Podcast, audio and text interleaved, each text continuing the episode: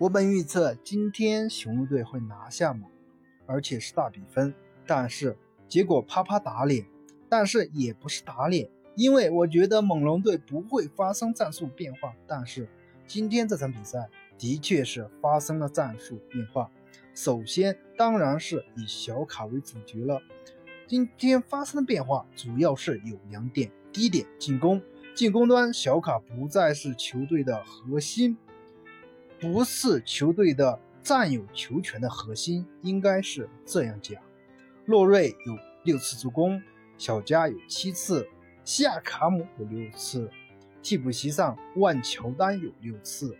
多人助攻，多人接触球，那么多人就有进攻机会，球队的进攻更加流畅，雄鹿队的防守更加盲目，找不到点。不知道该防谁了。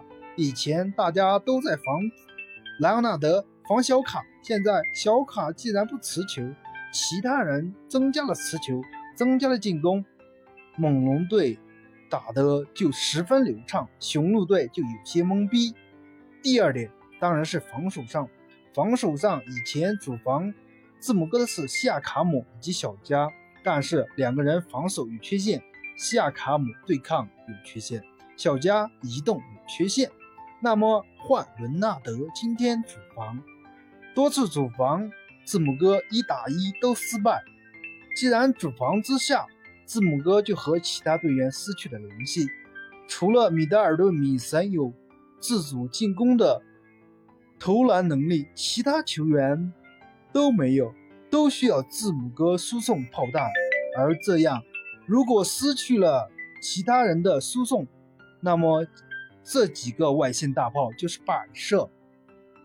另一个点就是雄鹿队的主要得分控卫布莱德索，大家都知道布莱德索这几场打的都不好，而且这几场雄鹿队能赢主要是靠替补。布莱德索发挥一直都不佳，防守、投篮都不佳，因为身高不高。